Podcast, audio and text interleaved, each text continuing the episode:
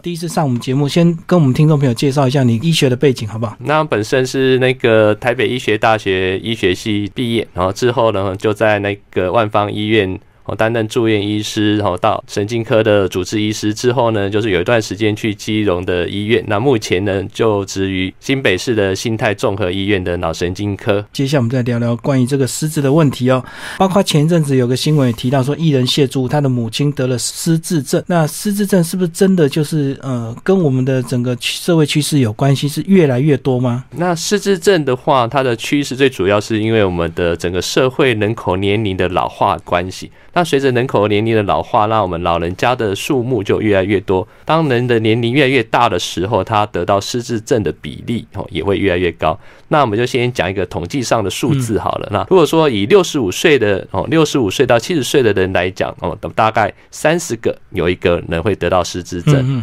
但是呢，那如果说到了七十五岁到八十五岁的时候，那将近是十二分之一哦，就十二个老人家有一个那。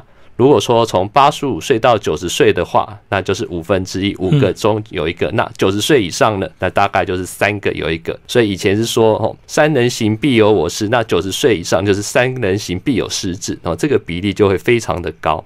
那另外一个就说，随着我们人口的老化，那目前如果预计在一百年的时候，我们失智的人口将近会有大概十六万人。嗯，那十年之后呢，到了一百二十年就会到达四十六万人。那如果再过十年、二十年之后，将近会有六十六万人。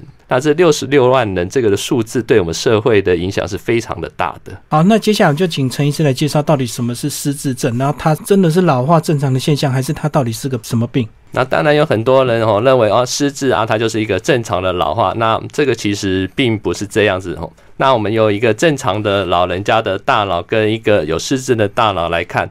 虽然他们的脑部都是有萎缩的现象，但是我们放在显微镜底下来看，正常的大脑跟失智症患者的大脑，他们的结构就会出现异常。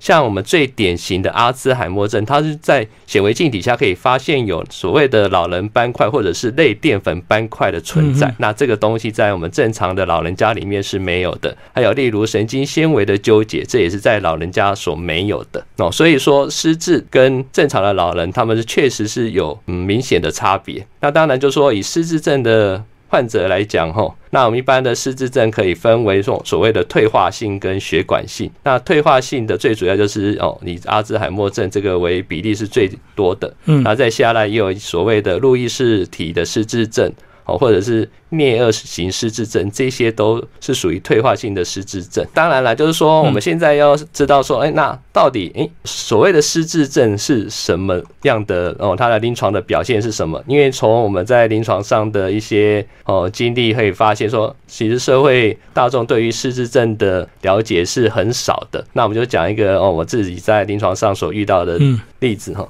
那有一次哦，我就接到一个病房会诊，然后去评估一个老人家有没有失智症。那我们去的时候，哎，我们就哎看到他的孙子在旁边，我们说，哎，今天我们是要来评估吼啊，你这个奶奶她是不是有得了失智症？他那个孙子就就回答说，嗯，他不会呀，他很清楚。我那时候，哎，你为什么认为他很清楚呢？他说，因为他还记得自己叫什么名字。哦，他说，那他记得你叫什么名字吗？哦哦，他不记得了。嗯，常常说，哎，发现说，大家社会说，哎，对于失智症的认识，哦，好像已经要到接近植物人那种状态，那种才叫做有病。那还有人讲话的时候，他不认为他的神智是有问题的。哦，这个是很多说，诶，很多在失智症的诊断上，诶，我们会发现说，他到很严重的时候才来就医。那另外的一个是说，像阿兹海默症，它是有记忆的缺损嘛？那但是很多诶，一般的民众他对于所谓的这个记忆的缺损也有错误的认知。那我另外一个例子也是去评估一个病人，诶，他说，诶，发现他的记性不好，那就去问他的那个算是他的家属，他说不会呀，我说。这个阿公哦，他几十年前的事情都记得很清楚啊。他怎么你们怎么会说他的记忆有问题？他说那可是他知道今天早上吃什么吗？嗯，他想了半天，他不知道。所以说他们所谓认为他的记性很好，是指的是以前的事情都记得，这个叫做记性很好。那现在的事情不记得哦，这个好像说他比较健忘而已。那这些都是一般社会上的人所错误的认知。所以不管这个短期记忆的缺损或长期记忆，只要有缺损的话，都可以规划成所谓的这个呃失智的一部分嘛。嗯，一般来讲哦，都是短期的记忆缺损是比较是属于失智的。嗯嗯嗯。那所谓的长期，应该就像我们正常人，有时候我们事情久了也是会忘记啊。诶，没有错哈，那就像一样说，今天念书念一念吼，隔天早上我还是没有办法考一百分，总是会忘记一些事情。但是失智症的记忆的缺损跟一般我们所谓的健忘还是有差别的。嗯嗯。那我常常举个例子，然后是说，诶，今天这个是我隔壁的邻居啊，我们叫做老王好了，可能今天早上起来。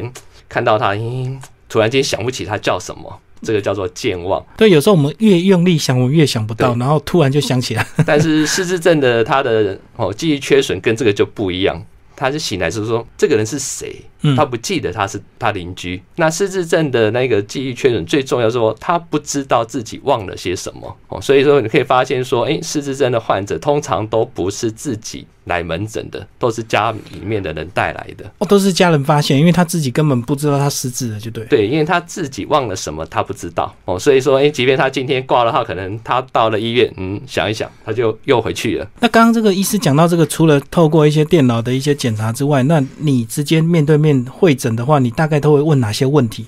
来评估说他是不是可能有失智。一般来讲说，如果说我们遇到一个怀疑失智症的话，我们通常第一个问的是时间，因为时间是最难回答的问题。我就说今天哦啊啊阿贝哦给阿力拜跪啦。如果大家想一想，然后我们嗯他没有办法第一时间回答出来的时候，我们就会稍微考他一下哦给阿力是拜啦还是礼拜六？虽然我们问的礼拜六跟礼拜天都是错误的答案，但是他会想，他会想哦。嗯，今天可能是礼拜六，那我们就大概就知道他他的回答是有问题的。像我们之前哦，那个电视上有说一个什么老人家哦，他到了终点站，司机说，诶，他为什么没有下车？然后就带他去警察局嘛。那警察局把他慰问，诶，发现他的回答的问题都很好。就让他回去了。那从此之后，这个老人家就再也没有回家了。那你就知道，哎，为什么？哎，警察到底问了些什么问题？为什么没有发现他是有失智的状况？哦，因为他问你说，啊，你叫什么名字？你的生日几月几号？你住哪里？电话多少？这一些都属于他一个长期的记忆。是是。所以他这一些他都可以有办法回答得出来。但是如果说你就要问他说，哎，你今天几月几号？礼拜几？那你就大概知道。他有可能有失智的现象，因为他这些可能就没有办法正确的回答出来，或者是问他今天早餐吃什么，他就可能想不起来这样。诶，对，没有错，这个我也常常问患者这个问题。我就说，那一般来讲，都会发现说，哦，失智症的一些症状，第一个就是以记忆力的这个为主，对，然后再下来就是说，诶，除了记忆力以外的，还有。一些像，例如说，我我遇到一个患者，诶，他不是因为他觉得自己失智来看，他是说，诶，他睡不好来看，然后讲一讲，因为他说，医师，我怎么发现我最近吼不会煮饭了？突然忘记怎么做菜？诶，他忘记怎么做菜，或者是说他煮饭煮出来的东西的那个味道有问题。嗯，哦，这个我们叫做工作型的记忆，那这种也是可以告诉我们说，哎，他慢慢的哎有了一些问题。那再下来就是一些像行为的问题哦，那这个也是遇到一个都是临床上遇到的患者，说一个阿公他来问说，哦，我最近吼睡不好，说，因为我们就想说你为什么睡不好？因为吼，他说我老婆每天半夜都会起来磨菜刀。他说磨完了，说哦，他磨完之后，他就把那一把菜刀放在他的枕头下面，哦，他吓到睡不着，哦，所以说这些行为上的改变的时候，他也是一个失智的状况。那另外常见的就是迷路，就是诶，他出了门，诶，他突然间他会没有办法认识他的回家的回家的路，哦，他会找不到回家的路，所以常常一说，诶，失智的老人家走失就是这样子。像我自己的一个姑姑，她也是哦，她还好，她现在的社会比较进步，她开了车出去，她找不到路回家，她就打起她的手机说：“哎，儿子啊，我在哪里？但是我不晓得怎么回开回家。”嗯，那从此之后呢，哎，他去医院检查，确实他也是患了阿兹海默症。所以刚刚讲的，除了这个一些记忆的健忘之外，另外还有一些功能。或者是平常你可能很熟练、常常在做的事情，也有可能会突然遗忘，也是算失智的一部分。对，所以说那关于这些的他失智症的问题，哦，临床的症状很多。那我们总归一句说，如果说当你今天你会认为你没有办法让一个老人家独自在家的的时候，你会觉得你不放心的时候。那事实上，你就要想，他到底是不是开始有失智的一些现象？嗯，哦，虽然可能他一些失智没有说我们所一般所说的这么的典型，但是一个老人家无法独立生活的时候，你一定要。想到他是不是开始有失智了。好，那刚刚讲完这个失智的这个诊断，他到底要经过几次，还是经过多少时间，我们才能够很明确的判断说他真的是呃已经有失智症？现在的话，以失智症来讲哦，大部分都还是以临床的他的症状的表现做一个最主要的判断哦。那一些你说一些脑波、一些像核磁共振、电脑断层的检查，它只是辅助。那我们排除说，诶，他除了失智以外，有没有可能是其他的问题？像是不是诶哦，有没有可能是诶有脑瘤啊？还是哦有一些说是小中风的状况哈？还是退化性的，还是中风型的这一些？那最主要，只要他的临床症状符合的话，它就是一个失智。所以一般我们失智的话，都是用一个失智症的量表，像 MASE 或者 CDR。他们就是依一个病患他临床的症状哈表现的功能来做一个评估，所以那个量表简单讲就是轻度、中度、重度这样的一个评估，就对。哎，是的，嗯，好，那到底如果真的得到失智症，那到底怎么治疗？依现在来讲哈，我们对于失智症目前并没有所谓根本治疗的方法。好，那如果说以我们最常见的阿兹海默症来讲，那目前是有一些乙烯胆碱抑制剂。或者是 NMDA 的抗结剂等等，但是这个它只是能够说，哎，暂时缓和它的症状，或者是延缓它这个失智症疾病的进程，但是它并没有办法让我们这个失智症的这个整个病程根治。哦，那所以目前的话，对于这些失智的治疗，就我们理论上来讲，并不是很满意。嗯，那那你就要说，那为什么？那既然说我们在治疗上并没有办法说达到一个满意的要求，那我们为什么要更快的去诶尽快的诊断出他一个老人家为什么会有失智？那那因为除了失智以外，那除了药物治疗，还有很多上行为上的治疗，一些非药物的治疗等等。那这一些，例如说呢，就说你大家有失智的话，我们他对他的照顾，我们会跟一般的人会有差别。那例如说，我们谈到说，诶这个谢祖武的他妈妈的故事，他就讲到。说啊，有一天他回家，他妈妈说：“儿子哦，我帮你热了汤，放在电锅里面。”嗯，哦，他啊，谢祖武他就去把电锅打开，发现那个碗是空的。哦，那接下来我们要怎么做？那这个时候你哦，第一个说你要跟妈妈说：“啊妈，你那个吼，你根本就没有熬汤啊，里面都空的啊。”嗯，哦，还是说你就把它当成真的，真的就把它喝掉？嗯。所以在对于失智症的应对而言，我们常常要跟家属说，他讲的对跟错哦不重要，重要的是他肯跟你讲，你不要去跟他讲，哎哦你说错什么？你看你哦他今天是礼拜二，他说是礼拜天，那今天就是礼拜天，嗯，哦跟他讲对跟错其实并不重要，而是他所谓讲出来的就是他所认为对的事情，他没有在骗你。嗯，只是他的认知跟你不一样哦。那如果说你今天为了争执说今天是礼拜二还是礼拜天，到底谁对谁错的话，吵赢了又有什么意义呢？嗯，那只是说让一个失智症的老人家，因为他更发现说，因为他真的生病了，所以这样可能会更严重，或者是其他并发症嘛？对，那哦，如果说他是说哦啊啊，他觉得他生病了哦，他可能就会心情比较不好。那更严重，他会甚至，诶，他有有些老人家他会那个怀疑东怀疑西，就说明明今天是礼拜天，你说是礼拜二，你是不是要骗我？嗯嗯，我就开始，我就诶移东移西啊，哦，那万一他的钱不见了，就说啊，到底是谁偷走了？等等，所以说这个的话，就说对于老人家而言，我们要了解他的世界，他并没有故意想要讲说，他就所认为的，他所认为认知的现实就是这样。所以站在晚辈的立场，就是我们就是配合他就对，然后再配合药物的一个控制，只能讲到控制而已嘛，对不对？对。延缓，然后还有没有其他一些辅助的一些呃疗程或方法？一辅助的疗程的话，对一个就是一些精神上面的控制也是很重要。那当然就是说，这很多东西，有些这种镇定剂的，像我们叫精神稳定剂，这些都是比较万不得已的啦。嗯。哦，因为这个失智症的老人家，他不见得有办法说配合我们正常的这个生活作息。哎，那我们白天哦日出而作，日落而息，那有些老人家他会出现日夜颠倒的这个状况。嗯嗯。啊，这个时候呢。万不得已，我们也只好使用一些像精神稳定剂哦，让他晚上能够跟我们的作息的时间好好的睡。因为像可以发现说，很多什么那个老人家什么什么生病多久就有那个老公把老婆给杀了，然后自己再自杀。那为什么会有这样子的状况而言？那我们常看到就说，照顾者吼往往比被照顾者累。嗯，对，就是老人照顾老人这样。对，老人照顾老人，因为以失智症的患者，他其实活的。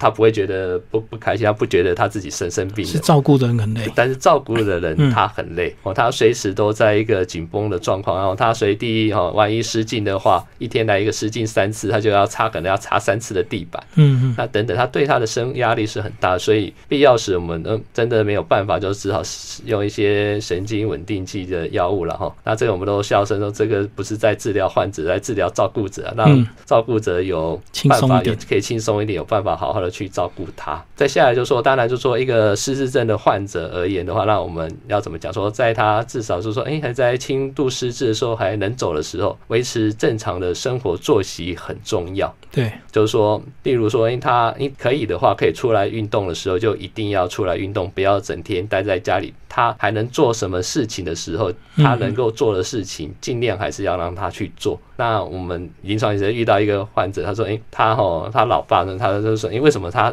半年来哈？”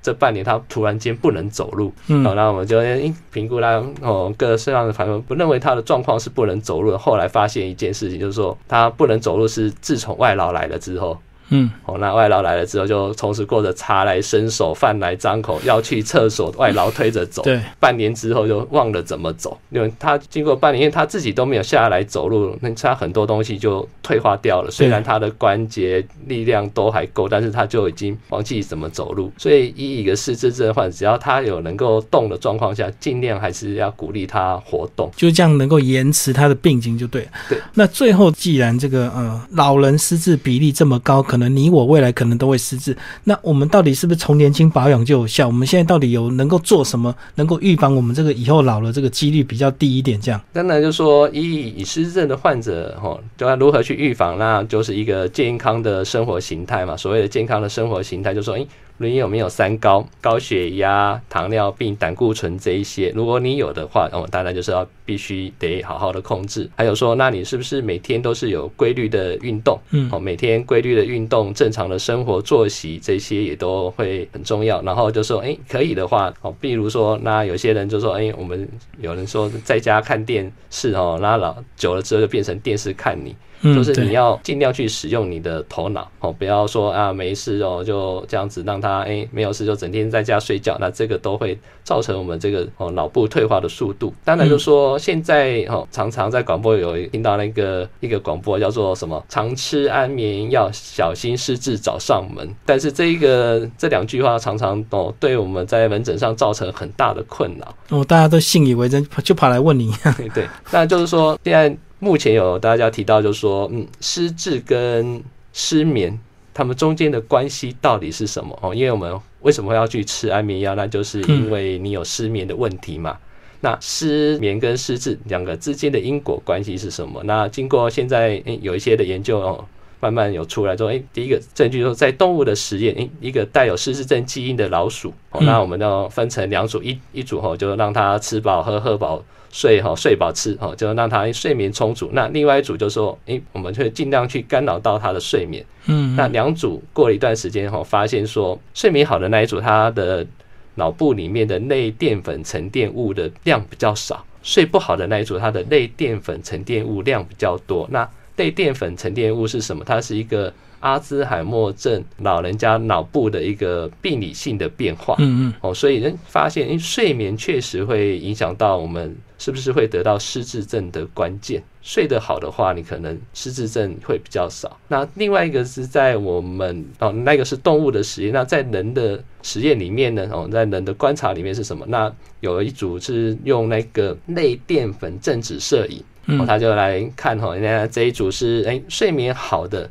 哦，一天可以睡到七个小时以上的老人家，一组是诶、睡不好的，他一天都睡不满六个小时的。在这个类淀粉正子摄影追踪了几年之后，诶、他们慢慢发现说，诶、睡眠好的人，他类淀粉的沉积的速度是比较慢的。是，睡不好的，他的类淀粉的在脑部的沉积的速度会比较快。嗯哦，所以这也是证实，诶，在人类中睡眠的好坏也会影响到这个是不是你会给你得到那个失智症的比例，然后在下在接下来的另外一组哦，另外一个的实验，他是说说嗯，那我们就是以那个说在睡觉的时候，你身体活动的运哦，像带一个晚动器啊，如果你睡眠的时候翻身的次数比较多，跟翻身次数哦这种比较少的来比较的话呢，他们发现的就是说带有这种失智症的基因的。患者哦，如果说你睡得的好的的话，你的得到失智症的比例是一般老人家的两倍，这是睡得好的。那如果是那种睡不好的哦，一每天哦晚上哦一直在翻身的，翻来翻去的。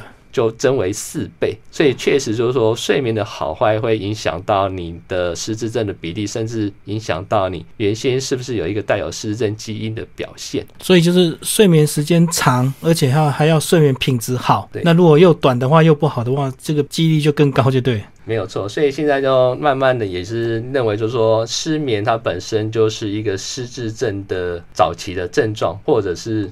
他失眠是一个失智症很早期的表现，嗯嗯，哦，所以当一个老人家开诶慢慢有失眠的时候呢，可能就说他得到以后得到失智症的几率是会比较高的，所以可能诶你身为他的家属，诶这个部分可能就要多注意。那另外还有所谓的这个抽烟喝酒，那跟失智有没有有没有关系？这当然的话吼。可以的话，当然尽量是不要抽烟喝酒，因为还会有其他的问题。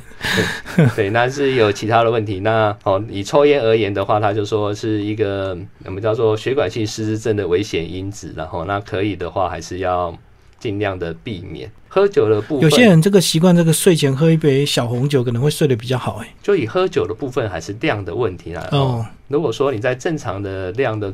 部分呢，哦，那个是 OK 的。那因为酒精本身，哈，其实你喝到像很多酗酒的，他喝到最后酒精中毒，那他对脑部的话也会增加一个失智症的比例。所以可以的话，还是一个正常的饮酒的习惯，就睡眠前一杯哦，那红小红酒是可以的。那你说像一些酗酒的话，那些还是尽量是以不要为最佳。好，我们刚刚讲的是一些后天的习惯，包括饮食啊、睡觉，或者是一些抽烟喝酒。那有没有人觉得这个到底有没有可能是基因的问题？有些人这个。天生就基因就比例高，有些人就真的基因好就不会。确实哈，在以阿兹海默症来讲，有一些是跟基因是有关系的。那这个基因的话，就分为说一些显性遗传，或者是哦有些基因说像那个什么子蛋白基因第四型。嗯，那带有这个基因的话，它确实是有可能会增加数倍的阿兹海默症的患病比例，但是它并不是绝对的。那相关的基因哦，加起来大概有十几种了。哦，那是不是能够发病？这个没有办法，只能说，哎，你得到的这个基因，你大概会得到阿兹海默症的比例增加了多少 percent？最后，陈医师帮我们总结这一集关于这个失智的一个问题哦。如果怀疑家人可能有这样的一个情形，那是不是就要赶快马上挂号检查？这样是的，所以当你的哦家人会发现说，哎，他开始有这些现象的时候，哦，还是要尽快的来我们脑神经科门诊做一个检测，哦。看他到底是属于退化性的失智症还是血管性的失智症？那这一些的话，如果可以早期诊断的话，对于我们以后的应对哦，那如何学习如何去治疗他，他如何去学习？如何去跟他一个能够。和平共处，然后如何去照顾老人家，让他得到失智症之后的一些生活品质能够比较好，然后学习了解认识失智症。我们必须很知道，有很多行为并不是这个老人家所愿意，他是因为他疾病的关系，嗯嗯，更多的体谅，而不是说他故意怎么样，而是说他的疾病就是会让你，哦，就会让他，哎，可能说他会有一些会忘记一些东西，然后你不要去责怪他，或者说他就容易东西会丢，或者是。他可能诶出了门，他会有你找不到路回来的这些问题。那在你在照顾上的时候，就必须要多加的注意。好，最后陈医师再帮我们强调一下，这个呃，心态医院是个地方的医院。那有些人会许会觉得说，这个失智是不是应该一定要到医学中心大医院去看才才比较好？那心态我知道后来又进了很多新的一些仪器。那先介绍一下你们在心态这部分，你们可以做怎么样的一个诊断？嗯，在心态的话，我们当然可以做一些像脑呃失智症的筛检，一些电脑断层等等。那失智症它的照顾最主要就是可进性，因为它常常可能会有一些突发的状况。嗯那在他一些行为上的问题，那如果必要时的话，我们必须要缓和他的一些情绪上的紧张等等，还有在使用药物方面的一些咨询，嗯，这样子，哎，他可进的话，我们可以多了解他。那最重要的说，哎，那我们可以说，最主要是要教导一些家属，诶，他呢失智症的时候，我们如何的跟他的相处，尤其他的一些症状是怎么样？像例如说，诶，有一个患者，他就说他会想要找钱，对，诶，他一直怀疑他钱不见了，那。我们是不是可以在跟家属讲说，那我们在家里某几个地方放钱，他只要找到钱，他的他那个焦虑的心态他就会消失，就有满足感。对，他就哦，否则的话，他就一直在想说，诶，谁偷了我的钱？嗯，就整天就在那边想说，到底是谁偷了他他的钱？嗯，哦，他只要能够，诶，他找到他的钱，他就。虽然这个钱不是他放的，然后他就会想，然后他放心的哦，他会觉得，诶，他这个是他人还好，他不是说，哎，有人故意要就会比较安心，或者说他真的忘记了钱在哪里，会让他的心哦，他的。精神状态会比较平稳，所以这样讲，这个听完这个陈医师的介绍，好像失智的话，就是所谓的这个，只要这个按时呃配合用药，包括这个家人后端的照顾，就能够把这个病情缓和住，然后一直延迟下去，对不对？倒不是所谓的说我前端一定要什么样的积极的治疗这样子。现在在前端的，哦，必须讲说，我们以目前的一些药物来讲，哦，它的疗效其实上并不让我们这些临床的医师能够满意，因为并没有所谓的根治的方式，在药物方面也没有说，啊，那这些失智症的药物，我们在他还没有发病之前吃，哦，会不会说就让他不会发病？目前是并没有的。那所以以失智症的问题而言，就是说失智症确实是将来我们一个老人社会上一个很大的隐忧啦。因为一旦诊断为失智症的话，就几乎跟失人是等号。嗯，只是说我们要去学习说，哎，那我们跟这个失智症的老人家的相处上面，哎，能够更加的和谐哈。那如果说我们知道如何去照顾他的时候，可以让我们说我们这个所在这个家庭所面对的冲击能够到最小呢，是学习如何去照顾他的方法，而不是说就像今天你看到这个碗是空着的时候，你到底该怎么做？那这个你的应对的好坏就会影响到这个。老人家以后的一些心情，对我知道有一些老人家如果爱打麻将，你家人就可以陪他打，和故意输给他，让他很高兴，说我机能还是很正常，我记忆力还是很好的。对，当然了，就是说以失智症到了随着疾病的进程哦，慢慢的他很多能力嘿会慢慢的丧失，例如说呃，慢慢的会从能走变为不能走，哦，你从能够吃东西变为不能吃，这个是个缓慢的过程。那我们还是必须要跟民众教育说，那什么时候会会遇到这样子的问题？那遇到这样子的问题的时候，我们该如何去应对？因为这个是一旦诊断为失智症，就一定会发生的事情。那这个就是这个过程。那当然说到最后的时候，我们还是得去面对，说他有一天终究还是会因为这个失智症的原因而远离我们而去。那这一段时间哦，那我们该怎么去做？那是不是有一些东西，是不是有意义的，还是无意？意义的，或者是到因为他不能吃东西的时候，到底需不需要使用鼻胃管这一些，这些都是需要一些家属哦跟一些临床的医疗人员大家来讨论哦。那毕竟失智症家属遇到的时候，一辈子可能就是第一次，他因不会知道他以后会发生什么事。但是医我们医疗人员让我们知道，我们诊断这些个案都非常的多，那我们可以知道说，哎，他将来会发生的是。哦，会遇到的状况怎么样？我们要如何的先提早准备？哦，当它发生的时候，你才不会那么的焦虑而不晓得该怎么做。那甚至说，哎，没有办法做出一个对患者最适当的决定。好，今天非常谢谢新泰综合医院的神经内科陈信宏医师为大家介绍失智症。那在我们这集节目预告下面也有这个陈医师在新泰的门诊的一个时间。听众朋友如果有这样的一个困扰或问题呢，也可以这个呃到新泰去挂号，跟我们陈信宏医师呢聊一聊关于这个失智。的一些问题，好，谢谢陈医师，好，谢谢大家。